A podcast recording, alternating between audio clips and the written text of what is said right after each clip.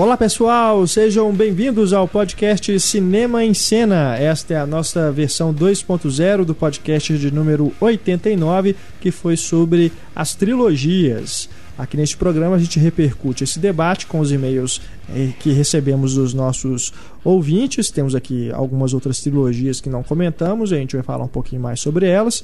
Temos também neste programa o Diálogo Misterioso, a Patrulha Cinéfila, com um caso bastante uh, revoltante, eu diria. Uh, temos também as notícias da semana para a gente comentar, títulos mal traduzidos, enfim. Temos aqui um bate-papo bem legal para vocês neste podcast. Eu sou Renato Silveira e aqui comigo as vozes aveludadas de Luísa Teixeira e Luísa Gomes. Bom, a gente vai começar aqui o nosso programa com a resposta do Diálogo Misterioso da edição passada. Vamos ver quem faturou o livro Wild Cards, editado pelo George R. R. Martin, né, o autor aí do Game of Thrones. Esse livro cortesia da editora Lé. Primeiro vamos rodar aí o áudio, em seguida a gente faz o sorteio aqui para ver quem faturou o livro. I was thinking. You were thinking that you'll never hear another piece of original music ever again. You'll never read a book that hasn't already been written. Or see a film that hasn't already been shot.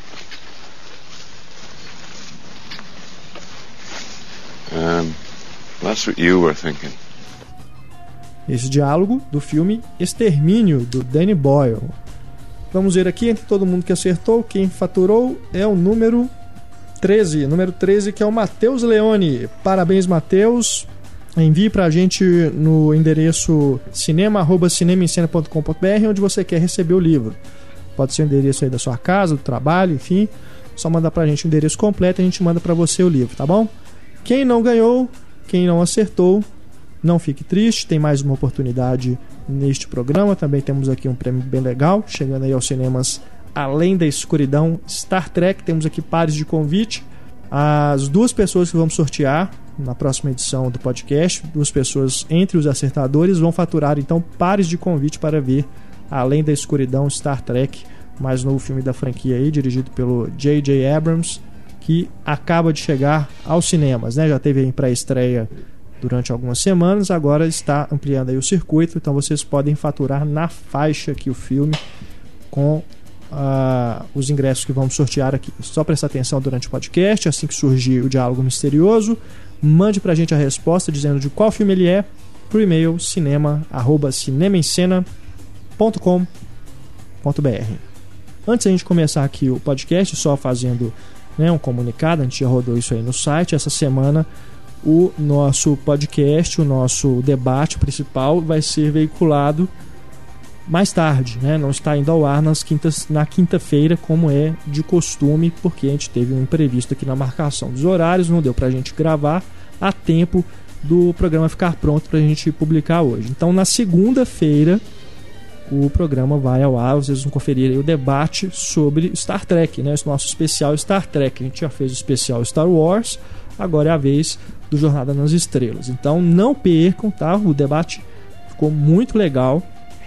Só não deu tempo da gente colocar, fazer ele, né, editar tudo bonitinho para ele ficar pronto. Mas ficou muito legal e a gente vai poder publicar para vocês na segunda-feira. E é bom que vocês vão ter tempo de ver o filme, né, rever aí alguns filmes da saga também. E a gente pode, é, vocês podem aproveitar mais o nosso podcast. Aproveitando também, já anunciando que o próximo programa é a próxima entrada da série Grandes Diretores. E a gente vai falar sobre os filmes do David Lynch. Então você tem aí mais um tempinho também para poder ir correr atrás dos filmes do Lynch, se você quiser rever algum, antes de escutar o podcast. É o nosso próximo programa depois desse do Star Trek, tá bom?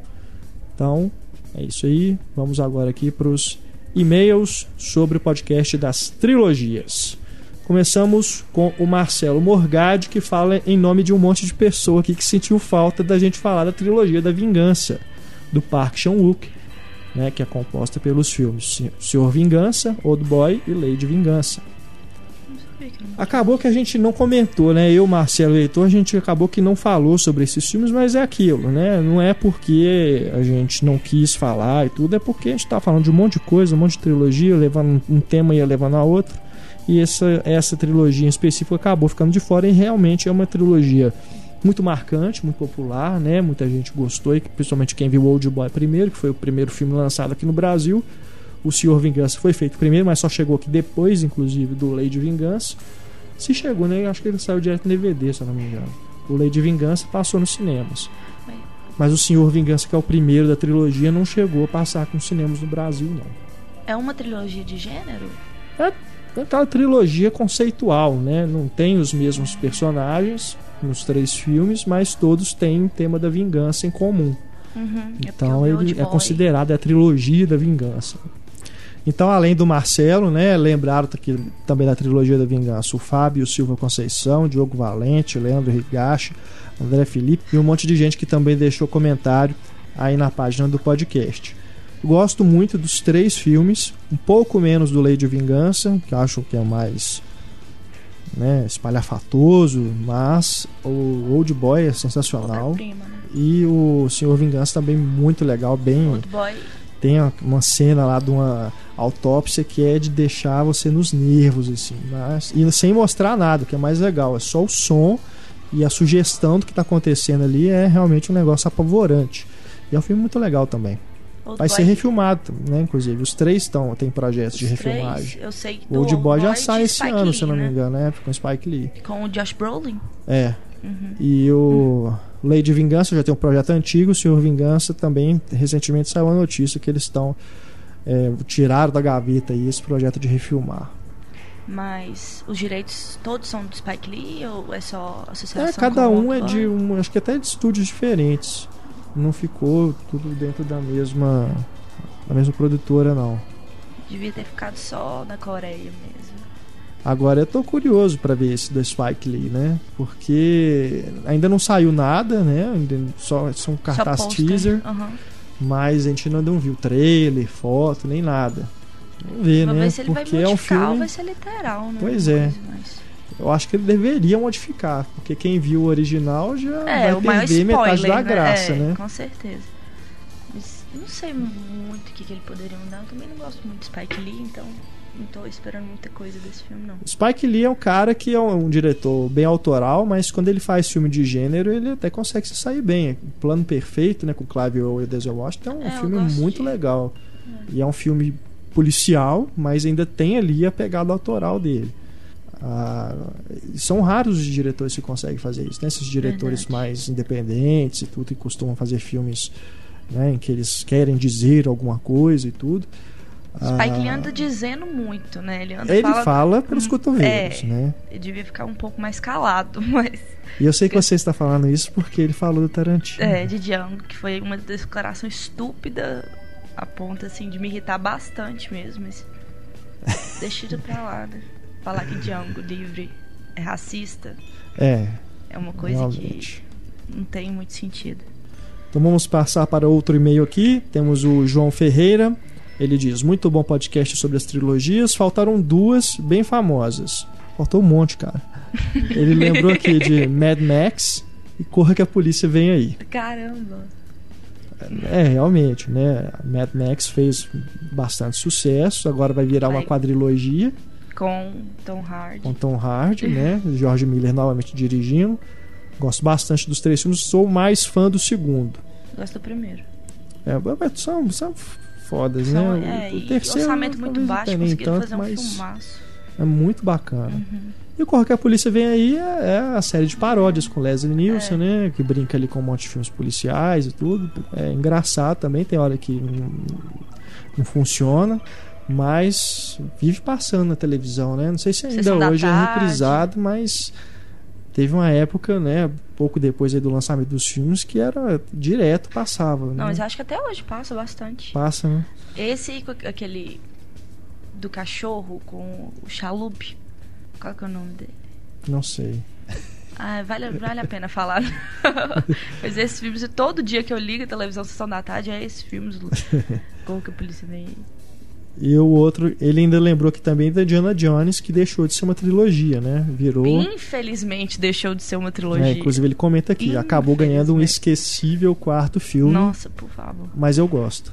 Você gosta. Eu gosto do quarto filme, acho bem bacana. Nossa, opinião Ah, impopularizaça. Gosto. Eu também gosto. Nossa, de jeito nenhum, gente. Acaba Gosto. com a mitologia do filme inteiro, aquele filme. Igual, Por igual quê? Matrix. Só porque tem alienígena? É, eu acho que perdeu o sentido de Indiana Jones, o sentido daquela coisa. Não sei, eu acho que acabou a mitologia quando, quando, quando teve alienígena. Eu gosto pelo seguinte. É, Eu acho que era uma coisa muito, muito mais cultural, mitológica, assim, acabou É, deixando de os, os filmes eles foram feitos naquela tentativa de resgatar os filmes de aventura e tudo, né? Do, É o dos anos 007 30, do 40 e tal. Eu acho interessante o quarto filme porque ele já está ali chegando num ponto em que essa época acabou. Já tá, a ficção científica já está se tornando, começando a se tornar algo mais popular no dentro da, da indústria cultural. E tem algumas cenas no filme que me eu, eu, eu interpreto como o Spielberg colocando isso, entendeu? Como o Indiana Jones Sendo invadido sendo- pelo próprio gênero, né? ficando fora de moda. É e ele ficando meio atônito diante daquela explosão atômica, depois da nave É, ele não pode né, controlar, ele alienígena, teve e ele ficando controle. assim, eu não posso, eu não faço mais parte disso. Entende? Então eu acho que ainda tem. Não acho que de- de- dentre os quatro, com certeza é o mais fraco, mas é até mais fraco até do que o Tempo da Perdição, que eu acho que é o, é o que eu menos gosto da trilogia, o que eu menos gostava quando ainda era uma trilogia, apesar de ainda ser muito divertido. Mas ainda assim eu acho que é um filme bem interessante, assim, tem algumas coisas que, que acho bacanas, e até a própria proposta do Spielberg de filmar é, com o Harrison Ford mesmo, né, fazendo, Né, brigando já- e E tudo. mostrar a passagem de tempo, que É. é, é uma coisa interessante. É. Acho que é uma das coisas mais interessantes. É ele tentando deixar o legado Aham. pro filho dele e acaba sendo o que se tornou. Eu É. acho que essa proposta é Connery legal. O que eu realmente não gosto é quando tem aquela coisa das formigas carnívoras lá, aquela Que cena eu acho sentido que aquilo ridícula. faz, meu Deus? Me fala, o que sentido É, que aquilo aquilo eu acho muito ruim. E outras Essa- coisas também que incomodam. Essa né? coisa Mas de trilogia. Até o lance da geladeira eu, eu compro. Ah, mas é, só isso eu não achei até tragável. Mas essa coisa de, da trilogia, uma, uma continuação acabar com a mitologia do filme, acho que acontece muito isso em Matrix. Eu acho que Ah, se é. tivesse continuado, acabado no primeiro, ia ser a obra-prima. Mas aí vem os dois e acaba com uma mitologia toda criada no primeiro. É, Mas acaba que o cinema hoje, ele não tá mais construído em cima de mitologia, ele tá construído em cima de bilheteria. E é por isso que essas continuações estão aí. É, mas é, é infelizmente, né? Porque eu realmente queria que Matrix fosse um filme só. Claro que essa coisa de continuação é uma coisa que a gente vai ter que engolir. Porque o estúdio acaba cobrando isso muito. Mas eu acho que Matrix devia ter. Sabe, eu, eu ainda sou um pouco frustrada de Matrix ter as duas continuações. Ah, mas eu acho que é, também é uma maneira de você acaba, você acaba divulgando mais o primeiro filme, por exemplo. É, Porque eu- aquilo vai chegar pra mais gente e com outra continuação vai, vai chegar pra mais gente. E não é só questão da grana, é questão das pessoas saberem que tem aquela história, sabe? Ainda mais Matrix que é. É tem toda que essa questão de transmídia e, e tal. É, mas tem isso é, no primeiro, é, é entendeu? um projeto muito ambicioso, né? De- a partir do, do sucesso do primeiro filme é que eles transformaram o negócio em algo muito maior, né? E até inventaram aquela história de que tava desde o início era pra ser uma trilogia, e tudo, mas Não, papo nada, furado. nada. Aí tem as revistinhas, né? Tem videogame, enfim, É tem uma uma cultura coisa convergente. muito maior. Mas realmente o, o primeiro filme ele já se encerra ali. e até poderia realmente que as continuações fossem bacanas. Acho que a gente não Talvez estaria que não reclamando. é, o fato é que elas não são tão legais mesmo, né? talvez um spin-off, não sei. Não com o Neo, não com o Keanu Reeves. É, eu, aquela série de animações, né, que saiu Animatrix. em conjunto, né, É, Animatrix. bom. Tem al- algumas ali que são feitas em mangá. Pra mim são dois curtas que são melhores que as duas continuações, o Reload e Revolutions. São prequels, né? Mostra a Aham, história antes. antes. do surgimento ali da Matrix. Eu acho bem bacanas. E tem alguns curtas ali que também que são legais, mas mesmo assim não desgosto do- dos outros das continuações totalmente, mas realmente, né, perto do primeiro, são filmes que decepcionam mesmo. Mais e-mail. Jefferson Genari. Com relação a filmes de terror suspense, duas trilogias merecem ser lembradas. Pânico, do Wes Craven, que inclusive explora essa questão da trilogia né, no terceiro filme. E agora é uma quadrilogia, É. né? Também depois de um tempo deixou de ser trilogia. E outra aqui também que se encaixa nisso é o Sexta-feira 13, né? Que segundo o Jefferson aqui, as três primeiras partes tem um roteiro bastante interessante. Aí hoje acho que são quantos filmes? 10?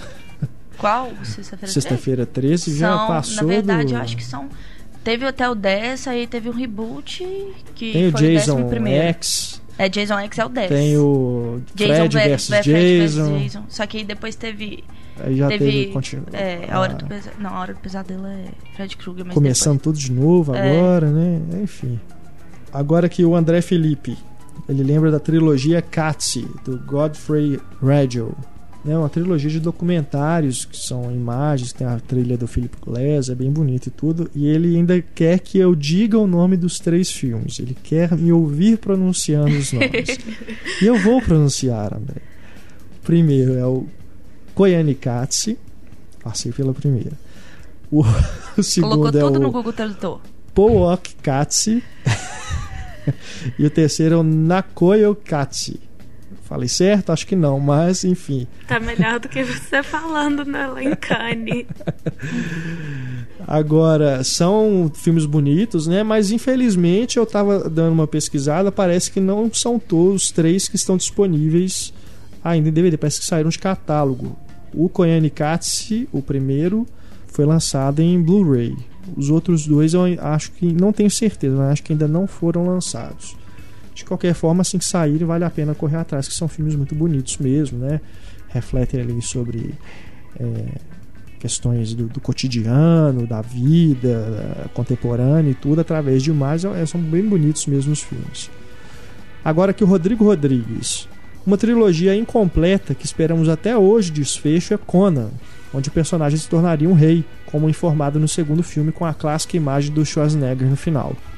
Pois é, é, o Conan tá para realmente se fe- ser fechada essa trilogia com o próprio Schwarzenegger, que agora nesse retorno Ah, dele, sequência? ele afirmou que voltaria, né? Que queria fazer o terceiro filme do Conan e seria o Rei Conan. Agora já ele velho, né? Como é essa Velho, imagem que o Rodrigo velho. citou aqui. O filme acaba mesmo, o segundo filme acaba com a imagem dele no trono, de barba, de grisalho e tudo, então seria agora ah, uma deve ser por isso que continuação ele direta. foi governador da Califórnia. Então ele queria ter uma experiência na É. vida real como é governar É, um reino, um território. pode ser, né? Era tudo, E- como chama isso? Laboratório, gente. A gente desconsidera aí o, o reboot, né? Com o Khal Drogo. Que O ninguém Jason sabe. Momoa. Ah, achei que você não Ah, saberia é o nome dele. Game of Thrones? É. Ele fez aí que ó, o filme é terrível, né? Esse, esse a gente Conan eu acho ignora. terrível, gente. O original. Agora vamos ver se vai sair mesmo, né? Se é só papo do Schwarzenegger, que também quer fazer Exterminador do Futuro de novo, enfim. Vamos Apoio ver o que, que a vai sair. Do Futuro. Pois é, que é até curioso, porque o robô não envelhece, né? E isso eu acho que vai ser E coisa ele de já tá computação bem- gráfica. Bem, velho. Pois o corpo é. dele é só o Shiba. Porque... porque ele realmente está envelhecido, né? A gente vê agora nesses últimos- filmes que ele fez. Não é a mesma os coisa do, do Exterminador tá Futuro caco, 3 pro 2, que ali ele tá mais velho, mas ainda dá pra você engolir, né? Agora já passaram, já passou muito tempo. Ué, mas É, a tecnologia, ela também se torna obsoleta, gente. Ele pode ir É, envelhecendo. É, Mas é, no, no reboot de Exterminador do Futuro com Christian Bale, aparece o personagem que era dele, né? É, só que é feito Só que é computação gráfica. É, e é horrível, né? Vai saber. Aí o Rodrigo só complementa aqui que a gente deixou, de- ele pede pra gente comentar o que a gente esqueceu na- de falar na Patrulha Cinéfila da semana passada, que é sobre, a gente estava falando sobre o caso do domínio de um filme só em várias salas, né? Aí ele quer que a gente, ele tá perguntando se a gente acha que o simples fato de aumentarem o número de salas no país não vai refletir em mais espaço para um filme só dominar não vai, na verdade, representar aí mais salas para mais filmes, mas só vai aumentar aí a quantidade A de, dominação, o de monopólio. ah, é, exato. E também o fato de ampliar também o circuito de filmes dublados e globais. Eu sei, e comédias da Globo, né, que ele diz aqui. É, se, eu, eu acho que é um risco sim, porque se hoje a gente tem uma sala de, de, de um shopping, um cinema de um shopping, com 10 salas, você não vai ter 10 filmes passando. Você pode ter certeza que vai continuar. Isso não é uma questão de espaço físico, né? é, É. uma questão de monopólio de, de produtora. Exato, isso, é. enquanto, enquanto tiver esse monopólio, vai acontecer, vai refletir isso na Com sala de cinema. certeza. O que é aquilo que eu tinha mencionado. Tem que haver uma regulação mesmo, uma norma que não que impeça que isso seja feito. Porque senão não adianta. Vai ter mais salas, só vai aumentar o É, número de, de, de salas que o estúdio vai alugar. Falta né? Bastante lei de incentivo ao audiovisual no Brasil, né? E isso eu acho que é uma das, das maiores. É, E falta formação de público também, porque não adianta nada ter sala se o público não comparecer, porque isso é prejuízo. Isso é uma coisa que vem com divulgação, né? Não só de divulgação, você precisa formar um público que vai gostar de, de cinema É? que não é blockbuster. Valeu, Rodrigo. Agora temos aqui o Matheus Maestre Davi, que fala de Florianópolis. Me considero um fã da metade dos filmes do M. Night Shyamalan. E talvez por isso considero que ele tenha realizado uma trilogia conceitual. Trilogia essa composta por O Sexto Sentido, Sinais e A Vila. Bom, considero uma trilogia conceitual primeiramente e mais visivelmente pela fotografia, onde todos os filmes mantêm tons amarelos e vermelhos bem presentes. E também porque gosto de pensar nesses três filmes como a trilogia do medo do Shyamalan, pois, como li essa semana na crítica de um jornalista sobre Depois da Terra, em O Sexto Sentido temos medo do sobrenatural, em Sinais, medo do desconhecido e em A Vila, medo do conhecido. O que vocês acham? Foi só devaneio de um fã ou existe algum fundamento nessas ideias? Eu acho que é, é mais estilo do que trilogia conceitual. eu acho que é mais um medo mesmo. Não acho que fotografia, será? Eu acho que fotografia, se você for olhar uma coisa. Se for olhar fotografia, tem É, vários. acho que tem, tem lá. algumas é, semelhanças estéticas, sim, né, nisso que ele falou aqui das cores. Mas, Mas é, ser questão do medo, eu acho que é mais forte, É, a questão do medo realmente faz sentido. né? E eu nunca tinha pensado nisso, uma trilogia do medo aí do Shyamalan. Mas é, a vila, faz se é sentido o medo mesmo. do conhecido, realmente é, é uma coisa É interessante, bastante. Matheus. É, você é você legal. criou uma trilogia, cara. Nem ele, nem provavelmente ele não deve É. ter percebido isso. Você percebeu isso antes que ele. Legal, bacana. Não, eu acho que faz sentido sim. Agora temos aqui o Christian Ordock, que fala de Porto Alegre, tem 40 anos. Interessante quando vocês falam sobre as trilogias não oficiais, mas que de alguma maneira são identificadas como tal. Tem uma que identifico e gosto, que é a trilogia Spader. Sim, do ator James Spader. Essa trilogia começa com Sexo, Mentiras e Videotape, passa por Crash, Estranhos Prazeres e termina com A Secretária.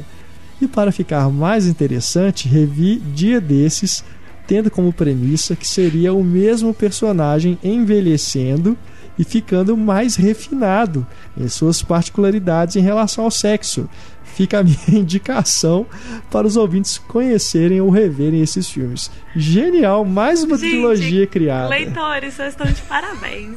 Mesmo. Não, três filmes de diretores diferentes, É. ele conseguiu juntar por um, um ator, meu Deus. James Spader é o tarado, trilogia do tarado.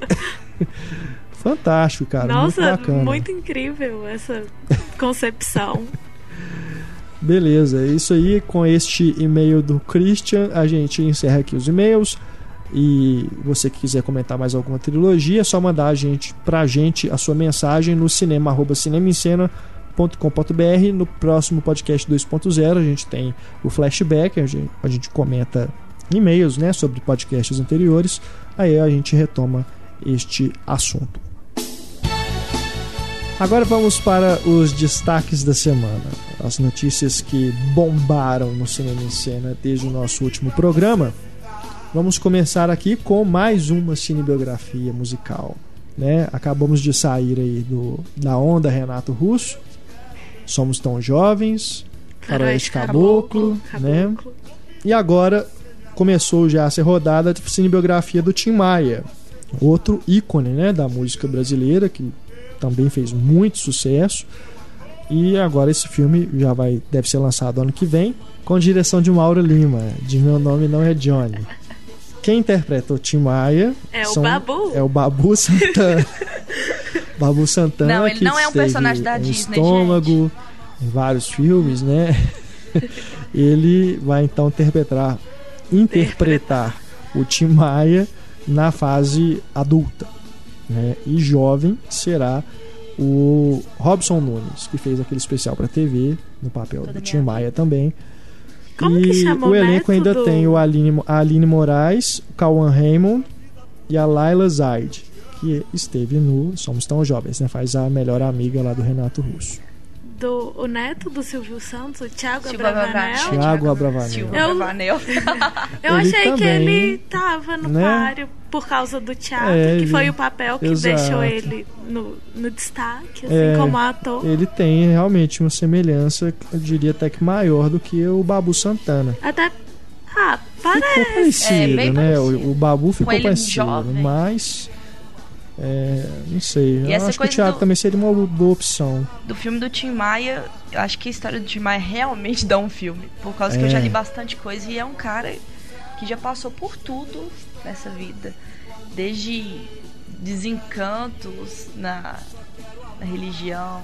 Aham. é, depois ele passou fome em Nova York. Eu li algumas coisas sobre a vida dele e realmente dá um filme. Um filme. É, Mas eu até que eu também acho, acho, seria muito interessante mesmo. Vamos ver se vão adaptar de, de forma é, verídica mesmo, mostrando essas, essas passagens mais polêmicas, ou se vai ser amenizado, como a gente já viu que depende que aconteceu aí no Cazuza, no próprio do Renato Russo, no Somos Tão Jovens. Né? A gente sabe que tem coisas que foram omitidas ali, talvez até para pedido da família, né? Porque a família nesses dois casos esteve envolvida. No caso do Tim Maia, acredito que não, até porque me parece que o roteiro é baseado no livro que o próprio Tim Maia escreveu É. sobre a vida dele. Coisa que, que o Tim Maia falou sobre a vida dele. Talvez ele também pode ter ofuscado bastante É, coisa. verdade. Ah, né? mas o Tim Maia, ele era um personagem polêmico. É, e ele, Acho que ele- isso ele- não é uma coisa que vai ficcionalizar É. biografia. Tim Maia é realmente foda, né? Agora a questão da voz também, que fica a curiosidade se os dois vão conseguir reproduzir. Mas será que vai ser ah, com certeza vai ter misturado aquele recurso de misturar a voz do ator. Que nem foi em Aham. Cazuza. Eu acredito muito que É, seja pode ser. Uma coisa assim. Eu gostaria muito também de ver um filme sobre o Raul Seixas. Nossa, realmente. Porque a gente já teve o documentário, que é muito bacana, mas seria também legal, né? Um- Uma ficção, assim. uma- Seria, daria também uma história, um filme muito eu legal. queria uma da Elis Regina, que eu acho que também daria um Também, filmaço. também seria muito legal. Enfim, né? é- Parece que é uma, um subgênero aí que criaram aqui no Brasil que não tem material ainda para muitos e É, muitos tomara filmes, que dê né? certo, tomara que continue. assim. Ai, mas tomara que eles não esperem. Por exemplo, Caetano. Eu sou super fã do Caetano. Não quero que ele morra. pra depois eles fazerem uma cinebiografia do É, o Caetano. problema disso é direito, né, autoral, saber se ele vai. Se ele vai. Direito autoral, se ele vai entregar ou não, né? É. Vamos aguardar, né? Não confio muito no Mauro Lima, não. Mas vamos ver o que vai sair aí deste Tim Maia, né? Luísa Gomes, o que mais de destaque você gostaria de trazer para o nosso podcast? Então, eu acho que uma das notícias mais comentadas da semana foi o primeiro trailer de Blue Jasmine, né? Do Woody Allen. Tem a Sim, Kate sim. Blanchett. E aquela coisa, voltando a Nova York, depois desde Não é Pode Nova Dar. York, é San Francisco. É? É. É igualzinho em Nova York. É igualzinho mesmo. Mas é- a maior parte das filmagens ocorreram em São Francisco e acho que a história se passa lá, inclusive. né? Eu acho que Mas teve começa uma parte lá, que foi vi. filmada em Nova York também. É porque ele ficou lá, ele não faz nenhum filme desde Tudo Pode Dar Certo, né? É. Que é, se a gente for considerar que é de 2010, nem tem tanto tempo assim, né? É. Mas ainda assim, como ele faz um filme por ano, a gente sente até. Até dois. Parece até que tem mais tempo do que, que isso. Ah, mas eu acho que combina, é o que combina. O Allen em Nova York. É. mim. Você vendo o trailer, realmente tem toda aquela cara dos filmes americanos É. do Woody Allen, né? E É interessante como é que ele se, mais ou menos se adapta assim, ao local, né? Porque os é, outros o filmes local é também. um personagem no filme do Woody Allen. A cidade é, um É. personagem. Exato. Não tem, não tem como negar isso. Assim como eu vi Cristina Barcelona, Meia-Noite em Paris, Para Roma com Amor, a cidade compõe um personagem que ajuda na composição dos outros personagens. Uhum. Pelo que eu vi do trailer, eu acho que tá- vai vir uma campanha muito forte da Kate Blanchett pro Oscar. Que parece que tem uma certa variação na personagem, o personagem começa de um jeito, termina do outro. Isso exige, bastante do ator. Eu acho que vai vir uma campanha bem forte pra ela pro Hum. Oscar. Assim como eu, como as- a maioria dos roteiros do Woody Allen, então talvez também seja uma campanha pro Oscar É. 2014. O elenco é bem legal, né? Alec E- Baldwin de novo. Pois é. agora é um filme também que ele vai explorar, vai centrar em um personagem mais, né? Não é como esses Os outros mais recentes em que tem vários, Vários né, várias histórias ali. Não só nesse caso aí do Para Roma com Amor, que tem um monte de coisas, mas nos outros também não é. Ele não, não, não, tem acostumado pegar um personagem só e explorar né, de uma forma mais consistente a história, o desenvolvimento e tudo. Nesse parece que ele vai mais por esse lado. E eu senti falta de uma musa do Woody Allen aí. Será que a Kate Blanchett é a nova musa dele? Porque não Ah, tem Scarlett todo Johansson, filme ele arruma tem uma nova Cruz. musa, né? Mas ele Scarlett já tá Johansson fazendo tinha um com a Emma. Stone agora. É, e ela... Nossa, isso eu acho que isso vai ser maravilhoso. Penela Cruz também virou musa de É, dois filmes. o... Ela fez... Não lembro. Então ela fez... Vi Cristina Barcelona, depois para Roma É. Amor. Mas Scarlett Johansson é um já tinha um tarado. tempo já. e é um tarado de muito bom gosto. É. dizer, assim. Pena que o filme vai demorar, né? Que só sai aqui no Brasil em 11 de outubro. Então, essa semana saiu o trailer, um dos trailers mais esperados desses últimos tempos, com um dos personagens mais esperados desde o primeiro filme, que é o trailer de O Hobbit, a desolação de Smaug. Uh, Como foi ver o dragão Uh, no horrível. trailer, Renato? terrível esse trailer, terrível. Eles, eu não realmente não entendo qual que é a estratégia do, do estúdio, porque o Peter Jackson me esconde o dragão o primeiro filme inteiro, termina o filme com aquele cliffhanger, né, mostrando só o olho do dragão lá dentro do palácio e tudo, da montanha solitária. Aí esconde o dragão pra mostrar no trailer agora. Que bonito, né? Então, tipo, isso pra mim é desespero. Eles estão com medo de perder público. Enfiaram um monte de cena de ação também no trailer, né? Ué, mas a maioria das pessoas não gostou de O Pois Hobbit. é, Eles se decepcionaram. Eles precisam é trazer esse povo de desespero. volta. Eu, eu não é achei. desespero, eles estão é. com medo de perder público. Isso não é a cara do Peter Jackson fazer. Que o Peter Jackson, enquanto ele puder arrancar dinheiro dos fãs, ele vai arrancar dinheiro dos fãs. Então, eu achei que ele ia deixar realmente pro filme. Ele não ia dar Pois de mão é. beijada assim. O trailer tinha que acabar na hora que aquele anão fala lá, ó. Alguém fala, né? Isso é um terremoto. Não, o que, que é isso? Foi um terremoto? Aí ele fala. Não, isso é um é dragão. Aí vem entra a logo do filme. Tinha que acabar aí. Aí não, eles ainda colocam uma cena pós-créditos do trailer pra poder mostrar o maldito do dragão, que é dublado pelo Benedict. Benedict Cumberbatch, que é o, o vilão do Star Trek, né? Além da É, escuridão. agora é o vilão também do Hobbit. Que tem um Eu realmente não mesmo. gostei. Achei que foi realmente uma mancada aí do estúdio. Mas tomara que o filme fique melhor, né? Porque o primeiro já realmente foi decepcionante. Tomara que se tem tanta ação assim, pelo menos não vai ser tão cansativo. É, essa coisa de falar que, que ficou decepcionante é, é- é pisar em ovos. Porque todos, todas as vezes que eu falei que o Hobbit foi decepcionante, surge um fã do ah, sempre nada tem. e. Como assim você achou que o. Hobbit foi perfeito? Explorou o máximo o livro? Tá, mas eu achei, sabe? Comparado. Explorou tanto o livro que É, ficou repetitivo. São três filmes, né? São Pra três um filmes livro. para um livro, gente. Isso é, isso é Peter Jackson. Isso é Peter Jackson. Sempre querendo mais e mais e mais. É, ele é um cara que não sabe onde parar mesmo. Não. Quanto mais, melhor para ele. Mas realmente achei o trailer bem. deixou bem a desejar. Acho que tem algumas coisas ali que podem ser legais no filme, mas acho que já entregou muito para um primeiro trailer. Eles deviam e é o realmente ter primeiro guardado. trailer, né? Pode, vai é. vir muito Vai- mais vai teaser, vai, vir inundar. muito mais. Sabe? Vai.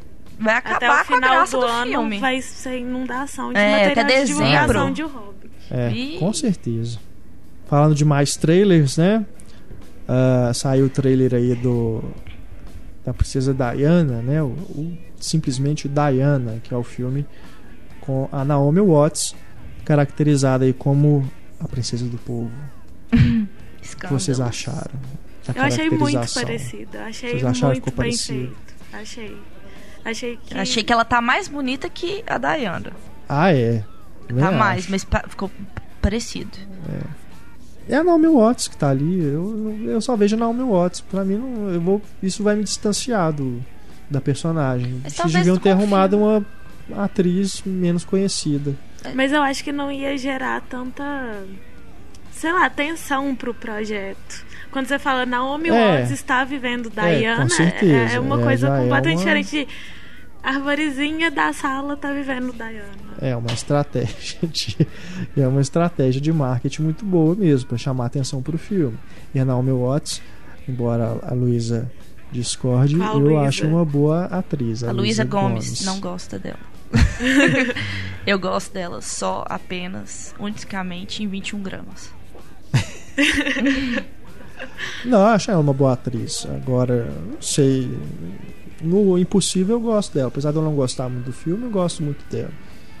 Agora, aqui realmente, nesse trailer, não achei. Acho que pode ser um problema. Mas eu, eu- o que a coisa que talvez essa coisa de identificação de não conseguir ainda associar a personagem fictícia, desassociar, né, a atriz da personagem fictícia. Acho que é uma coisa que vem mesmo com ver o filme, porque muitas vezes a gente, Com a gente, tem um contato, um Ainda mais que contato esse trailer primeiro. tem só um minuto, né? É um teaser. É, eu- ela não fala nada no filme, absolutamente nada. E vocês repararam que mostra ela de costas quase, Quase o tempo um- é, todo. é, Aí no final um ela vira pra câmera É e um mostra. teaser, é uma prévia. É, foi divulgado como um teaser, não como um É. trailer.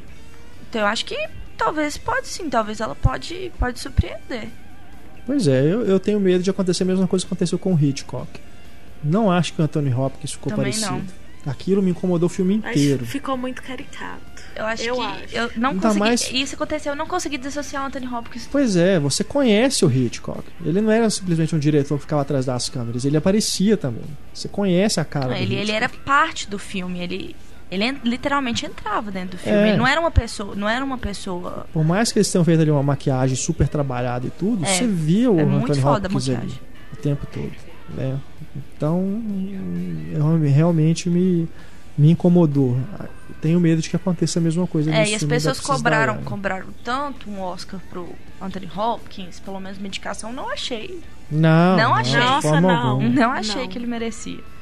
As pessoas. Ah, até, até talvez a Helen Mirren. É, Helen Mirren, que foi indicada ao Golden Globe. mais um destaque.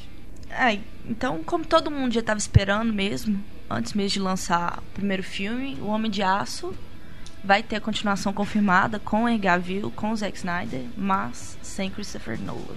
Mas ainda não está confirmado, é, né? se ele vai realmente vai deixar. É, eu duvido Será? que ele não volta. Mas eu acho que com for botar Interstellar. o nomezinho dele ali, Não, colocar o nome é uma coisa, mas ele nesse primeiro ele realmente está envolvido no filme. E acho que o Nolan ele é muito responsável pra não picaretar no serviço. Sabe, acho que ele tem essa, esse gosto de vou me envolver da melhor forma que eu puder. É, mas eu, eu acho que ele não vai deixar de se envolver, não. Nem nesse, nem no Liga da Justiça. É, acho Liga que da ele vai Justiça continuar. Ele vai continuar fazendo parte ali, sendo nem como. que seja só como consultor. Mas duvido que ele vai deixar realmente de. É porque ele é o nome da DC, tá né? Ele é o grande nome da DC. É o que, é o que, é, o que, é é o que resgatou das cinzas os, fi- os filmes da DC. É. Que tavam, ainda estão, se não fosse o Cavaleiro das Trevas, ainda estão apanhando da Marvel. E outra, só de ter o nome dele no- nos créditos, a Warner não, não iria abrir mão disso. É, as pessoas Não, vêm com por isso. certeza. né? Ele pode até não se envolver tanto, sim. Mas de alguma forma ele vai estar ligado a esse projeto. Mas o que eu fico pensando é: será que vai dar uma trilogia estilo Cavaleiro das Trevas? Man of Steel. Não sei. Acho que não vi o filme ainda, mas acho que não. É, o filme nem foi lançado ainda, É, né? Isso já que já, já isso é algo que já aconteceu outras vezes de o estúdio confirmar a continuação antes do Mas é um lançamento. é. Isso aí é meio que inevitável, né? Uhum. Pelo menos o filme, pelos comentários que eu li superficialmente, porque eu não leio críticas antes de ler antes de ver Ver. o filme, mas ah, pelo que eu já li assim, não é um filme trágico como foi o, o retorno do Superman o Retorno, Ah, né? tá. Que esse foi realmente Ah, muita gente malhou, né? Então, é não sei se medo. esse aí vai, vai ter o mesmo retorno negativo. Mas eu acredito que ele foi já, já feito para evitar esse tipo de problema. E vão. Acho que uma continuação era inevitável, acho que ia acontecer mais cedo ou mais É, tarde claro. mesmo. O filme vai faturar, vai ser sucesso de bilheteria, Uhum. isso aí não tem dúvida. Divulgação tá muito grande. Tá Independente da qualidade né, das pessoas gostarem ou não, com certeza ele vai fazer sucesso. E vamos ver, né? Pelo menos tomara que fique bom para que a continuação seja justificável, né? Com as mesmas pessoas envolvidas. Mas você, Renato, que é o. Que aqui na mesa eu acho que é o que mais tem contato com o Superman, quem que você acha que poderia ser? Deixa eu ligar para ele, inclusive. Ah, oito. Nossa, É, quem que você acha que deveria ser o vilão de segundo? Ah, tem que ser o Lex Luthor, né? Você acha? Ah, é. ué. é Ah, eu acho que já deu Lex Luthor, não, por causa de Smallville. Ah, tem que ser. não, mas ele é o grande vilão de. É, Mas eu acho que deveria deixar pra um, sei lá, um, um terceiro. Mas é Hum. porque aquilo, o Lex Luthor, ele sempre tá ali, né? Ele não é tipo ele é um a vilão. sombra que ronda Clark Kent. a É, vida ele não é o vilão que ele vai lá, bate, põe na cadeia e sumiu. Ele tá sempre ali por trás. Mas eu acho que ia ser bem legal, ia um conflito existencial com- se colocasse o bizarro. Né? Olha, eu não sei, cara. O bizarro, eu, eu gostava quando era criança, né? Por aquela semelhança Aham. e tudo, ele ser tipo o Superman mal. Mas não Nossa, sei se eu ia acho funcionar. Que isso é muito Homem-Aranha 3. E já deu errado É, uma já vez. tem isso. Deu errado porque eles não souberam usar, porque nas HQs dá muito certo a coisa, a coisa da, no- da, do, da lado bom. No lado Superman mal. 3 já tem um meio que um É bizarro. meio ali, maniquê, né? é meio. É. Na hora que o Superman fica mal. Ele perde, os- Ah, é ele verdade. perde os poderes, não. Ele se recusa a salvar as pessoas, né? Mas tem aquela cena clássica lá do Ferro, Ferro Velho e tudo. E o Mas Brain, não sei, o Brainy que acho que poderia ser mais Uhum. legal. Talvez até o Darkseid também. Doomsday. É, também. Não, Doomsday ia ser bem legal. Mas é, é aquilo. O que, eu- o que eu acho ruim é que eles têm seguido uma fórmula, né? Porque assim como no Cavaleiro das Trevas, eles no primeiro filme só sugeriram a presença do Coringa. E aí no segundo usaram. Estão fazendo a mesma coisa agora no Homem-Aranha. Que deixou só a sugestão do Harry Os do Norman Osborn. E agora parece que ele vai aparecer realmente, apesar de não ser o vilão principal. No segundo espetacular Homem-Aranha. Por causa do Harry, né? Eu acredito que vão fazer a mesma coisa no Homem de Aço. Vão sugerir, Vão de sugerir alguma forma que o Lex Luthor tá por ali. Ele não vai aparecer. Que é inevitável. E aí, no segundo filme, ele vai ser o Não grande tem vilão. como desassociar Lex Luthor de Superman. Tem, é, né? É a, é a grande crise do Superman Lex Luthor. É a É. grande sombra atrás do Superman. Então, a próxima notícia é do Aaron Taylor Johnson, que vai ser o Mercúrio. Pode ser o Mercúrio em Os Vingadores 2. Ele que é o Kick-Ass no filme homônimo. Um ator bacana, né? Já interpretou um super-herói, de certa forma. Mais ou menos. Agora fica aí essa dúvida aí, né? Vamos ter dois Mercúrios, dois atores interpretando o mesmo personagem, né? Um no X-Men e um nos Vingadores. Daí Isso vai dar confusão. aí. Vai dar confusão, Vai dar né? confusão, com Uhum. certeza.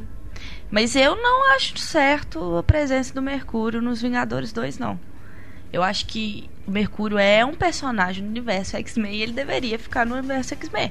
O universo X-Men dos Vingadores e o universo dos Vingadores são universos separados no cinema. São dois estudos diferentes. Se fosse o universo Disney Marvel, tudo bem, mas não é. Eu, eu não acho. Não, Disney, Marvel? é, a Marvel não é da Disney. É. Ah, você fala se os X-Men também fossem da. É, se isso tivesse acontecido, se o X-Men também fosse da, da Entendi, Marvel, é. da Disney Marvel, mas É. não é. Eu- então eu acho que é uma coisa que não sei como vai colocar o Quicksilver nos Vingadores 2, Scarlet Witch também. Pois é, ainda mais com atores diferentes, né? Eu é acho estranho mesmo. É muito estranho. A isso. grande questão são os atores diferentes. Porque se fosse o mesmo ator, eu acho que podia ser uma inovação, ia ser uma coisa. Uau, é o universo Marvel, independente de ser estudos, dife- estúdios Não, diferentes. mas dinheiro tá muito acima disso. É. Ah, mas é uma. questão toda são os direitos, É. né? De um, que pertencem ao estúdio e, o- e o outro é diferente. Acho que nessa então não daria questão, pra fazer a eu tenho ligação. uma visão muito ingênua que é eu ainda acredito que o universo dos quadrinhos está acima de qualquer coisa, embora não esteja. É. Seria fantástico mesmo, mas também acho muito difícil, a não ser que haja aí um acordo milionário. Tô Alguém ia ter que ceder que- aí uma parte pra poder isso acontecer. Tô doida pra ver quem vai ser Scarlet Witch. Estão falando lá daquela Escarlate, menina né? lá. A do. Ronan. Nossa, Não sei falar o nome favor, dela, não. não. Não façam isso. Não tem nada a ver, não façam isso. Não tem nada a ver, nada a ver. Ah, mas eu gostei dela em Lovely Bones. Os Véi, outros eu- eu não gostei não, mas... Tem um tipo é uma boa atriz. da cara daquela menina. Mas pra Desde fazer um- Hannah- uma personagem. Eu não vi Hannah. Hannah. Ela é uma nossa, assassina, é, né? Não, mas não dá certo de jeito nenhum. Não dá, não? Não, não dá certo. A feiticeira escarlate, qual que é o poder dela? Ela, na, na hierarquia dos X-Men, ela é uma das, das personagens mais, podero, mais poderosas, né? Mas a coisa é que ela é, é, é como se fosse vampira. Ela tem um- uma coisa, um poder muito forte, mas ela não tem controle e, e discernimento pra saber usar o poder dela. Mas ninguém, ninguém nunca teve contato com o poder direto dela. Sabe? Porque ela é filha do Magneto. Na, na- nos HQs, ela é filha do Magneto. Irmã do Mercúrio. Mer- E da, também da Polaris, né? Que é outra irmã que não apareceu aí. A Scarlet é vermelha, a Polaris é verde. E. O Mercúrio é azul. Mas. Não, essa Shairos Ronan, eu nunca sei falar o nome dessa mulher. Sorce Ronan. Soros Ronan. Ela em desejo de reparação também, meu Deus. Não, Completa- que isso. Não gosto. Que isso? Não gosto. Que isso, Luísa? Não, ela é uma boa atriz. O Joe Wright, Não- ela fica lá no universo Não sei Joe se pra fazer uma super-heroína assim seria Hum. legal, mas eu gosto dela. Porque em Hannah, ela é meio que. Hospedeira ela tá terrível. Ter- O filme todo é uma E O bosta. filme... a- até o livro é uma bosta. Não, eu É, gostei já do livro. começa aí. Eu gostei do livro. Stephanie Meyer. Mas Eu não consegui ler o livro, sério. Tipo, Ah, eu adoro. ai, Eu- sai. Tudo, tudo que envolve alienígena. Ah, achei que você ia falar tudo que envolve Stephanie Meyer. Não, por favor. Bom, vamos ver então, né? O que, que vai dar aí nessa, nesse imbróglio aí envolvendo Mercúrios. É, mas pra encerrar aí, Super, Superman, Os Vingadores. Estão falando de super-herói mesmo, super-herói. né? Então vamos acabar falando de super-herói. Não falar de um super-herói, mas de uma vilã, né? Que é a Jennifer Lawrence de Mística. Opa! Eu sabia, por... eu Ah. Você não ia dar conta, Renato. Você não ia dar conta. essa só por causa Não, do... não, não fui eu que escolhi. Foi ele. Mas você escolheu essa para eu encerrar o programa. Tinha Tom Hardy Não, tem que encerrar o programa. a gente Tinha ainda tá aqui 300 na metade do podcast. do Império, Não, com eu- todos aqueles Eu vou homens falar de Tom desnudos. Hardy. Não, você tá doido. E você escolhe falar sobre Jennifer Lawrence. Será não por quê? fui eu que escolhi. Foi a Luísa. Foi.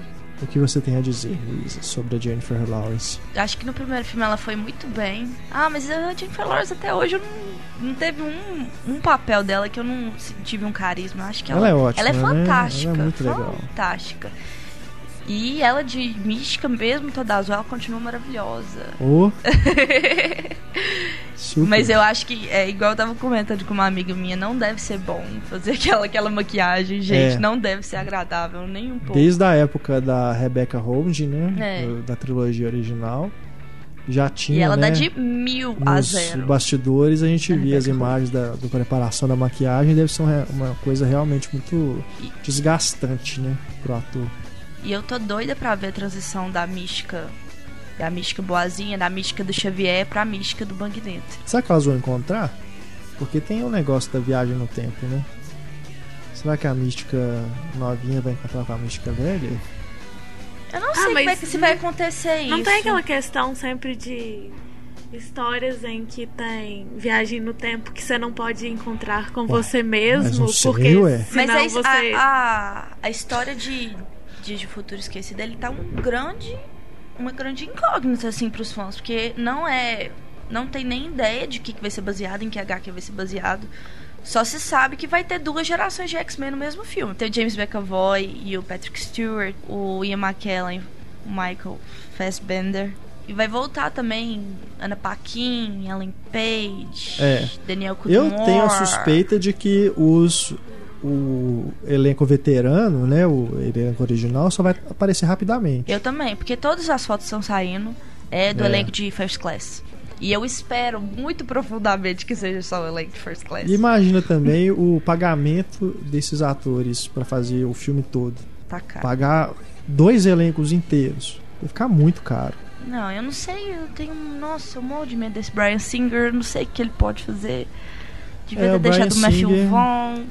É, eu também preferia, porque o Brian Singer deu uma caída mesmo aí. Depois do Superman Retorno, parece que deu uma baqueada. Mas eu acho a, a trilogia. grande. A trilogia original de, de X-Men não.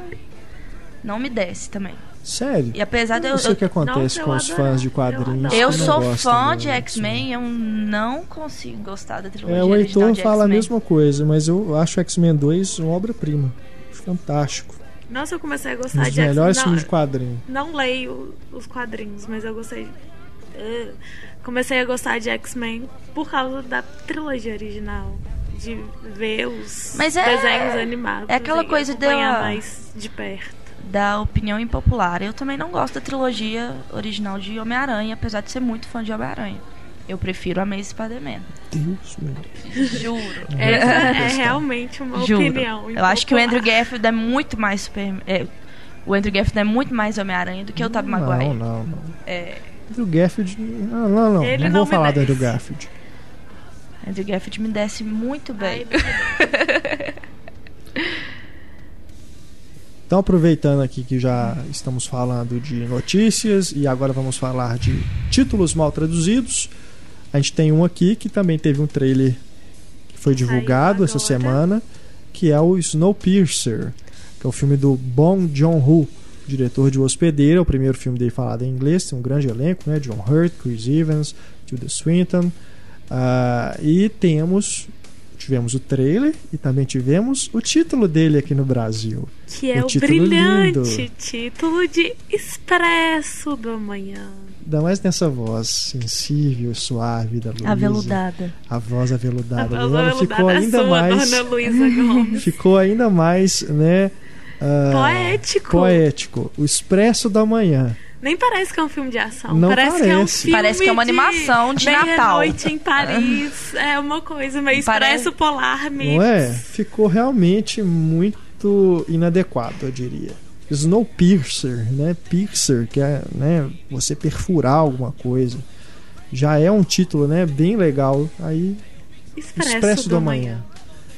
Muito obrigado, viu, Play Art? Aposto que os namorados vão levar suas namoradas para ver o Vamos ver. Expresso Ah, da Manhã. E elas ver vão o Expresso da adorar. Manhã. E na hora do filme, vai dar Mas tem o Chris problema. Evans, ou seja, tem grande chance da namorada gostar. Mas ele vai sim. estar de roupa, então. Meu Deus do céu. Outro título aqui que tivemos, né? O filme que foi o líder de bilheteria aí no último fim de semana nos Estados Unidos. É um filme de terror, chama The Purge, que a tradução literal seria A Expurgação. Aqui no Brasil vai se chamar Uma Noite de Crime. né? Tem a ver com a, a trama, porque o que que se passa? É um período de 12 horas, se eu não me engano, em que é liberado cometer qualquer tipo de crime. Então tem uma máfia ali, uma gangue, não sei o que, que é direito, é, que faz uma família refém porque eles deram refúgio para um alvo desse pessoal que queria cometer esses crimes. Então se chama aí Uma Noite de Crime. Bom, se é um período tão longo de 12 horas, não é só uma noite de crime, né? Então, é, a tradução, acredito que ficou um tanto quanto inadequada também. Parece- Sem falar que não tem nada a ver com o nome, né? Porque não há expurgação. Então. Quando eu ouço o nome, parece que é aqueles filmes de. de paródia. Sabe? Filme de paródia sobre a máfia. É isso que eu penso. Uma Quando- Noite de se Crime? alguém me convidar, e aí, Luísa, vamos ver uma noite de crime? Aí, não, aí eu não achei, não. Ah, eu, ach... Título eu de achei. comédia, assim. Ah, eu achei daquelas Se fosse- paródias zona, assim. Uma noite maluca de crimes, aí acho que sim. Uma noite da pesada É. de crimes. E temos mais um, né, Luísa Teixeira? Sim, que eu descobri esses dias, graças ao meu IMDB em português de Portugal. Mais um maravilhoso. Título cortesia dos nossos amigos portugueses. Que é de Imagens do Além, que é o título no Brasil, que em Do inglês é Shutter. The Shutter, que em português de Portugal ficou Obturador Fatal. Não é um título errado, porque faz referência ao obturador da câmera, mas a minha imaginaçãozinha fértil pensa em um dentista malvado, não em um fotógrafo, Ai, ai, ai. por exemplo. É, esse filme que já é uma refilmagem, né? Do um filme tailandês, é um filme asiático, que as pessoas cultuam, eu não acho que é grande coisa. E a refilmagem é pior ainda. Se você tiver mais alguma sugestão de título mal traduzido, é só você escrever pra gente no e-mail cinema@cinemaencena.com.br e a gente traz aqui pro programa, tá bom?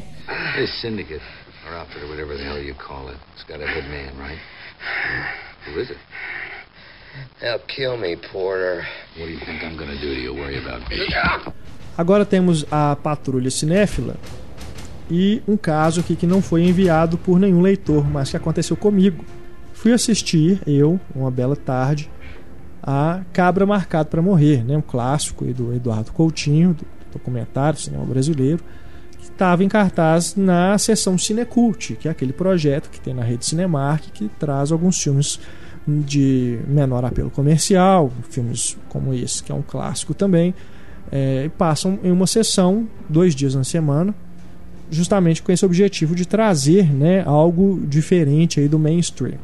Pois bem, fui lá assistir essa versão restaurada do filme, um filme que eu acho fantástico. Já tinha visto em VHS, então estava bastante curioso para ver no cinema, né, ter esse primeiro contato com esse filme fantástico no cinema.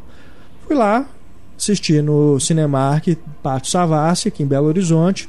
O filme estava em cartaz na sala 6, que é uma das maiores que tem lá. Tava todo feliz. A sala estava vazia, para variar. É, que é uma pena, né? Inclusive. Fui lá e tal. Quando começa o filme, eu reparo que a imagem está achatada. Né? Está desregulado o projetor. O filme ele é. Não vou me recordar aqui exatamente a proporção dele, mas estava sendo exibido em scope, né? que é aquela imagem mais larga. Então estava achatando a imagem. Esperei alguns minutos para ver se iriam corrigir, porque às vezes eles deixam o projetor regulado para passar os trailers e depois, ele, na hora que o filme começa, dependendo do formato, eles regulam. Não aconteceu. Passou cinco minutos, saí, fui lá, falei com o rapaz que estava lá na, bilhete- na entrada do cinema, né? Comuniquei do problema e falou assim: Não, pode deixar que eu vou avisar pro pessoal lá da projeção agora. Desculpa aí, tô... não, beleza. Voltei para a sala, mais 15 minutos, nada. Falei, não é possível, não vou, não vou, já perdi 20 minutos de filme, não vou mais assistir. Saí, fui lá falar com o rapaz, falei assim, olha, eu queria meu dinheiro de volta porque realmente é, é impossível assistir o filme dessa forma. Já perdi 20 minutos, não vou ficar aqui, é, passar mais tempo, vocês não vão corrigir o problema. Aí, ele, para o meu espanto, ele me disse que o filme era daquele jeito mesmo. Falei com ele, não, desse jeito não é, porque eu já vi o filme. Esse filme é, ele é um clássico, ele não é desse jeito. Disse, Não, mas chegou pra gente assim, não tem como arrumar, não. O rapaz me disse, né? O, se eu não me engano, o nome dele é Elbert. Renato realmente Aí eu falei com ele, assim, olha, tá errado, vocês não podiam exibir esse filme dessa forma. Se ele chegou assim pra vocês, vocês tinham que cancelar a sessão, vocês não podem passar o filme em formato errado. É, é evidente que tem um problema ali. Você não vai assistir uma, uma novela, alguma coisa na televisão com a imagem achatada. tá acontecendo isso ali no cinema. Você vai ver que os personagens estão achatados, parece que tá todo mundo gordo. Não é desse jeito o filme. Tem, é evidente que tem um problema. Aí ele falou assim: então você pode procurar o Marcos, o Marcos Roberto, é o nome do gerente do pátio, que ele resolve para você, te dar o dinheiro de volta e tudo. Fui lá, conversei com o Marcos, e realmente me deu uma cortesia para eu poder voltar a assistir o filme que eu quiser outro dia. Então, como consumidor, eu me senti ah, recompensado pelo problema que houve no cinema, né? como já aconteceu outras vezes com outros ouvintes que também tiveram problemas em cinema. Mas, como jornalista, eu não estava satisfeito, então eu cobrei explicações dele a respeito deste problema. Ele me disse que nem sabia, as palavras dele, como o filme tinha chegado. Eles não chegaram nem a testar o filme. Isso é um Então, problema aqui em BH, aí- porque isso acontece sempre. Eles não testam o filme e a cópia vem com problema. Pois é. Então já começa errado aí. E quem, quem que vai ser as cobaias? Né, já quem come- paga? E aí ele ainda afirma que o problema estava na cópia, sem saber se realmente era o problema da cópia. Porque como que, que ele, pode vai afirmar isso se ele não saber viu? se ele não- né? Então eu falei com ele assim, ah, eu vou procurar então, Marcos, o pessoal lá da, da Cinecult, né? Já que eles que enviam os filmes para vocês para saber o que está acontecendo, porque realmente é um absurdo mandarem o filme errado com, com esse problema, ainda mais um, um filme que é né, tão aguardado e tudo, as pessoas têm a curiosidade de ver, passou por um processo de restauração para ser exibido errado, né? Tem um problema muito sério aí. Pode parecer que só porque está na Cinecult, que é um, né, uma sessão que fica mais vazia e tudo, que é bobagem, mas não é bobagem, é um problema muito sério. Até porque é questão de respeito com o consumidor. Com o consumidor, com o diretor, com o cinema, com a obra de arte, enfim. Não é porque está no cinema de shopping que você tem que ser. é, fazer concessão para esse tipo de coisa. Tem que ser respeitado, sim. Então eu fui atrás do pessoal da Cinecult, conversei com o Roberto Nunes, que é o coordenador do projeto. Ele conversou com o pessoal lá que cuida da distribuição é, sobre essa questão da janela, né, que o filme estava sendo exibido e foi constatado que o problema não estava na cópia, era realmente problema de projeção. Por quê? Primeiro, o filme estava em película. É você corrigir uma, um ajuste realmente no projetor para que seja exibido da forma correta. Se é um arquivo digital que está com realmente com o formato de tela errado, é realmente eu acredito que seja mais complicado de você fazer um ajuste. Agora, na película isso é acho que é a coisa mais básica que tem você todo mundo que já foi no cinema já reparou, às vezes quando começa o filme que a imagem está achatada, eles mudam, fazem um ajuste e aí a imagem estica ou achata no caso, né, se for dependendo do formato que for. No caso do Cabra Marcado para Morrer, o Roberto me disse que realmente a Cinemark estava projetando em scope e o filme na verdade tem a projeção plana. Então, ou seja, era realmente problema da Cinemark e eles não quiseram admitir. Né? Também Talvez eles nem sai- sabem, porque como não teve teste, É, eles não sabem exatamente. que isso tá acontecendo, ninguém reclama e vai continuar É. acontecendo assim. Só O que me surpreendeu, que já era a segunda semana que o filme estava em cartaz em Belo Horizonte. Então, se, ou ninguém foi assistir, ou ninguém reclamou. E quando eu fui e joguei isso no Twitter, apareceram várias pessoas comentando que em Niterói, onde também foi exibido dessa forma, houve o mesmo problema. E ninguém falou nada, porque o Roberto, lá da Cinecult, me falou que não recebeu nenhuma reclamação relativa lá em Niterói. Foi a primeira vez que ele ficou ciente desse problema, foi agora que eu falei com ele. Então, realmente, se as pessoas estão vendo o filme e não estão reclamando, não é possível que ninguém reparou que a imagem estava achatada, porque não era pouca coisa, não, gente. Realmente estava assim, incômodo, não dava para assistir o filme. Você não precisa ser, você não precisa entender de cinema pra você perceber que tem alguma coisa errada. Pois é. Então, é mais uma mancada da rede Cinemark, né, que é, é a campeã de reclamações na Patrulha Cinéfila. Esse caso realmente uma afronta, principalmente pelo fato de continuarem com o filme em cartaz, cobrando ingresso, sem fazer nada, né, não tomam nenhuma providência. Enfim, realmente é triste, triste mesmo que isso tenha acontecido, ainda mais com esse filme. É realmente um absurdo. Então, fiquem de olho. Vocês que forem na sessão Cinecult, fiquem de olho. Se vocês repararem que está com problema, tem que reclamar. Tem que reclamar mesmo. Não deixem é, para ver outro filme, pegar o ingresso, entrar em outra sessão. Não, reclamem, porque tá errado. Tá errado. É um problema que tem que ser corrigido.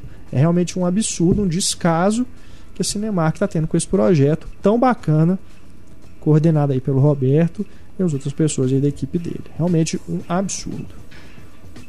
Ainda falando aqui da rede Cinemark, né, para variar, a gente tem mensagem aqui do Leandro Higashi, que fala lá de São Paulo, ele já tinha reclamado com a gente de um problema do Cinemark Pátio Higienópolis, onde a sala 5 estava com uma mancha horrível na tela. Eu lembro disso. O que, que aconteceu? Pois é, a- vocês se lembram também que a gente foi até o pessoal da Cinemark, a assessoria respondeu, falou que tomaria alguma providência e ia pedir para trocar a tela e tudo. Não trocaram.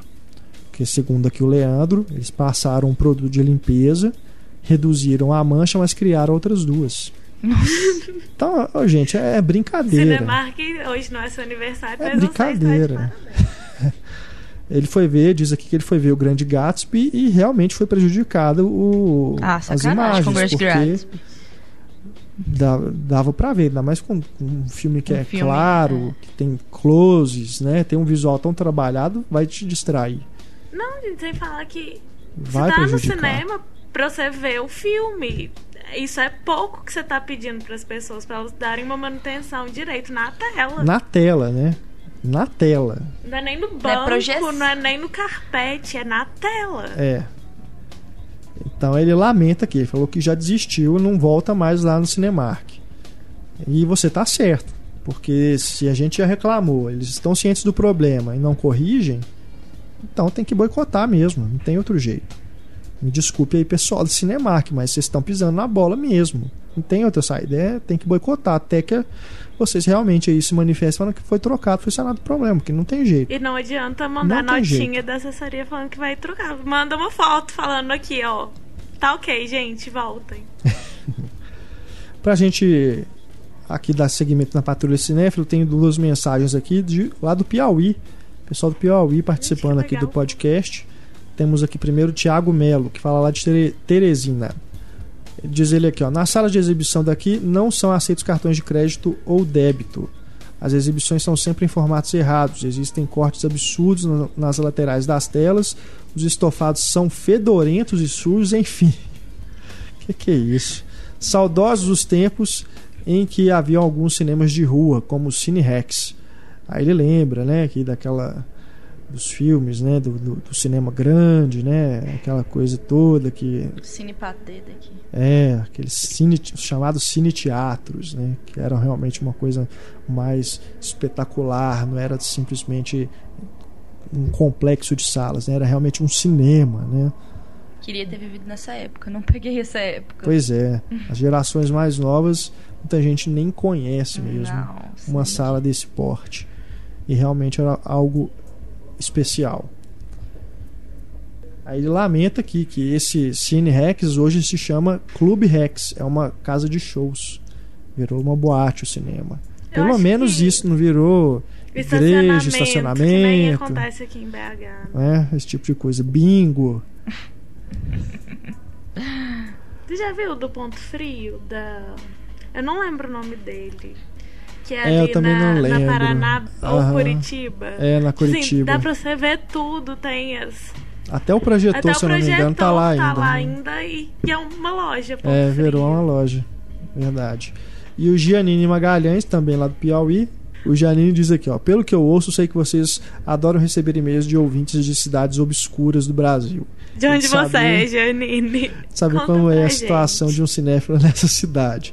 Bom, aqui vai mais uma. Sou de Esperantina, no interior do Piauí. Uma cidade sem cinemas.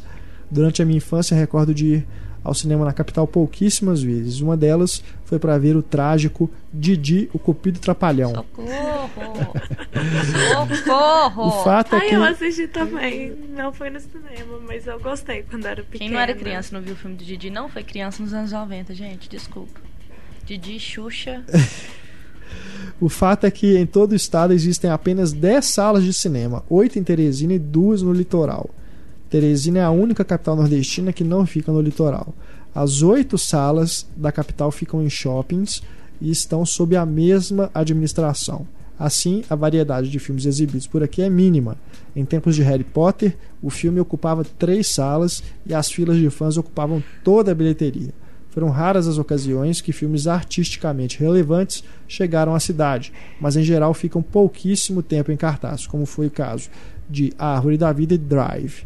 Não tenho nenhum problema com o cinema querendo fazer dinheiro com pipocões, mas é decepcionante quando todo o catálogo do cinema é dedicado a isso. Atualmente, Homem de Ferro 3, Reino Escondido e Velozes e Furiosos 6 detêm duas salas cada. Homem de Ferro ainda. Nossa. As ainda. demais recebem Se Beber Não Case 3 e a cota de cinema nacional atualmente com o insosso Somos Tão Jovens.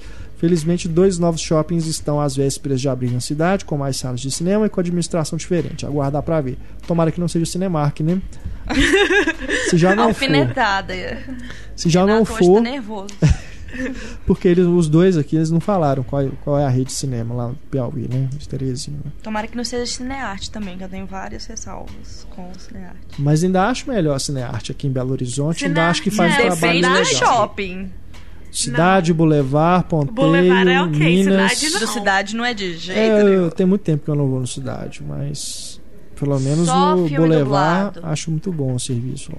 O problema é que eles costumam cortar os créditos. Quando, quando eu sei que o filme tem cena pós-créditos, eu procuro não ver na rede Cinearte. Porque eu já É, tive não experiência que eles sentido, cortam. Gente. Ainda mais se é a última sessão, parece que eles ficam doidos pra fechar a sala, limpar e ir Imagina embora. Espetacular Homem-Aranha e cortar a cena pós-crédito. Pois é. Acabou o filme. Então eu evito. Mas ainda assim, as salas novas do Ponteio, o Heitor sempre elogia aqui, o Paragem, agora também a administração da Cinearte, ainda prefiro. Mas, Paragem é realmente muito bom. Eu nunca fui lá, nem sei onde que é. Buritis. vamos chegando aqui ao final do programa. Antes temos algumas mensagens aqui no nosso flashback. Lembrando aqui primeiro com o Thiago Soares Moreno, de mais um filme sobre jornalistas, ou com jornalista, no caso, que é uma entrevista com o vampiro, que a gente realmente não citou, que o Christian Slater começa o filme, né? Ele está entrevistando, é ele que faz a entrevista com o vampiro. Entrevista o Brad Pitt logo no comecinho do filme. E realmente a gente não tinha comentado sobre esse. Outro aqui que é lembrado, outro filme com sobre jornalismo, no caso, é Um Dia de Cão. Quem lembra é o Maurílio Pablo, fala lá de Goiânia. Um Dia de Cão com Alpatino, filme do Lumet. É, esse filme de 75, que não é exatamente sobre jornalismo, mas tem aquela questão da espetacularização do, do fato, né? do jornalismo espetáculo, ou showjornalismo, né? como costumam às vezes usar aí na faculdade Sociedade Espetáculo. É realmente uma boa lembrança. E sobre filmes aqui de psicologia, que envolve psicologia, ele lembra aqui do Donnie Darko, que a gente não comentou, verdade. E o Exterminador do Futuro 2, que no caso ali a Sarah Connor tem uma. Tá, tá internada, né? Uhum. Ela é dada como louca, ele tá internada no Darko. começo do filme. Donnie Dark é um filme que você tem que ser acompanhado de um, de um psiquiatra É. pra te explicar o que, que tá acontecendo.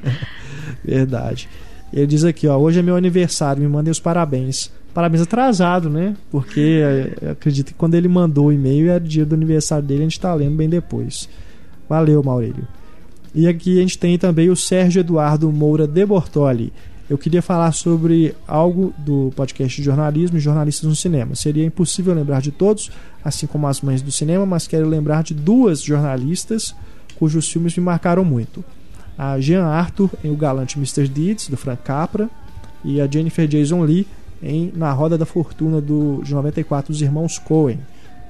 Ah, e ele, lembra, ele diz aqui, ó, as duas interpretam quase o mesmo personagem de interesse romântico falso, com intenções apenas de conseguir uma boa reportagem, até perceberem que os respectivos entrevistados são pessoas ingênuas. Legal. A gente falou da Kate Hudson, né, no, Uhum. Nossa, as jornalistas. do Dez cinema, coisas que eu são você. todas- que são mais ou menos parecidos aí, o- é mais ou menos parecido aí o, o tipo de personagem. Gostaria também de saber, ah, caso a série Grandes Diretores ainda esteja nos planos, claro que está nos planos, qual seria o próximo a se o próximo diretor, né? É o David Lynch, como a gente falou no comecinho do programa. E pra gente fechar aqui temos o Leandro Martins Vieira. O filme Milênio, Os Homens que Não Amavam as Mulheres, foi citado no podcast 89 e na versão 2.0 de 88. E vocês comentaram que a Numi Rapati está fazendo vários filmes em Hollywood. Mas esqueceram de falar que o Michael Nikiewicz. Vocês são foda, hein? Que faz o Mikael Blomqvist na versão sueca do filme. Também está fazendo trabalhos em Hollywood, né? Fez o vilão aí do Missão Impossível 4. Mas não é a mesma projeção que a Numi Rapati está tendo, né? Mas com certeza também é um ator que tá com seu pezinho lá também. E ele termina aqui dizendo que ficou muito mais agradável agora ouvir o podcast 2.0, agora que predominam as vozes femininas. né? Ainda faz um elogio aqui especial para Luísa Gomes pela sua estreia no podcast. Obrigado, Leandro. As meninas já Ela estão tá vermelha. as meninas já estão conquistando fãs aqui no podcast. Valeu, Leandro, pela sua mensagem e a gente vai chegando então ao final do nosso podcast. Você que quiser mandar e-mail pra gente, é só escrever para cinema arroba cinemaencena.com.br. Nosso Twitter também tá aí, arroba cinemaencena e também o facebook.com.br cinemaencena para você deixar o seu recado. Como eu disse, o podcast dessa semana especial Star Trek vai ao ar um pouquinho mais pra frente, não está indo ao ar junto com o 2.0, mas daqui a pouquinho está indo no ar para vocês. É, não deixem de escutar, o debate está muito legal.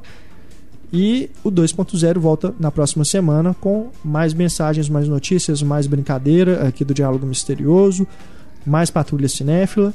Enfim, este é o programa que é feito por vocês e para vocês aqui no Cinema em Cena. Muito obrigado, Luísa Gomes. Valeu. Muito obrigado, Luísa Teixeira. Obrigada a vocês.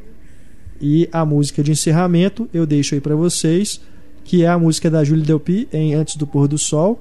É aquela valsa, né, que ela canta lá pro Ethan Hawke no finalzinho do filme. Deixo aí pra vocês. Tá na trilha sonora do segundo filme, tá estreando aí o terceiro. Até Tom- porque ontem foi dia dos namorados. Também, né, estamos aí nesse clima romântico. Então, fique aí com a música Waltz for a Night para vocês da dessa voz tão doce, né? Vocês o, Um o Leandro disse aqui, doce. o Leandro gosta da predominância das vozes femininas, né? Eu estou me sentindo até acuado aqui nesse podcast. Então, fiquemos com mais esta bela voz feminina no final do nosso programa. Um grande abraço, pessoal, até mais e tchau. All the way to your island of rain. It was for you just a one night thing, but you were much more to me, just so you know. I hear rumors about you, about all the bad things you do. But when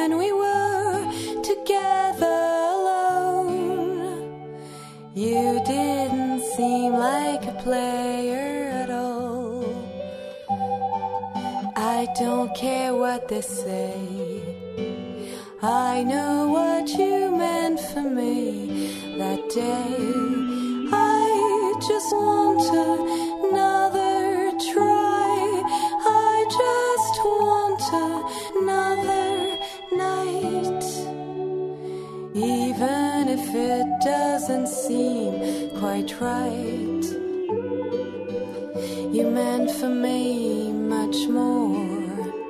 Than anyone I've met before. One single night with you, little Jessie, is worth a thousand with anybody.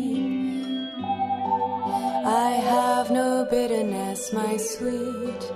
I'll never forget this one night thing.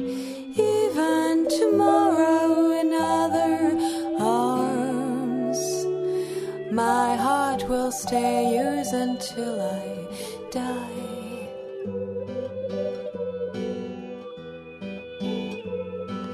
Let me sing you a waltz out of nowhere, out of my blues. Let me sing you a waltz about this lovely one night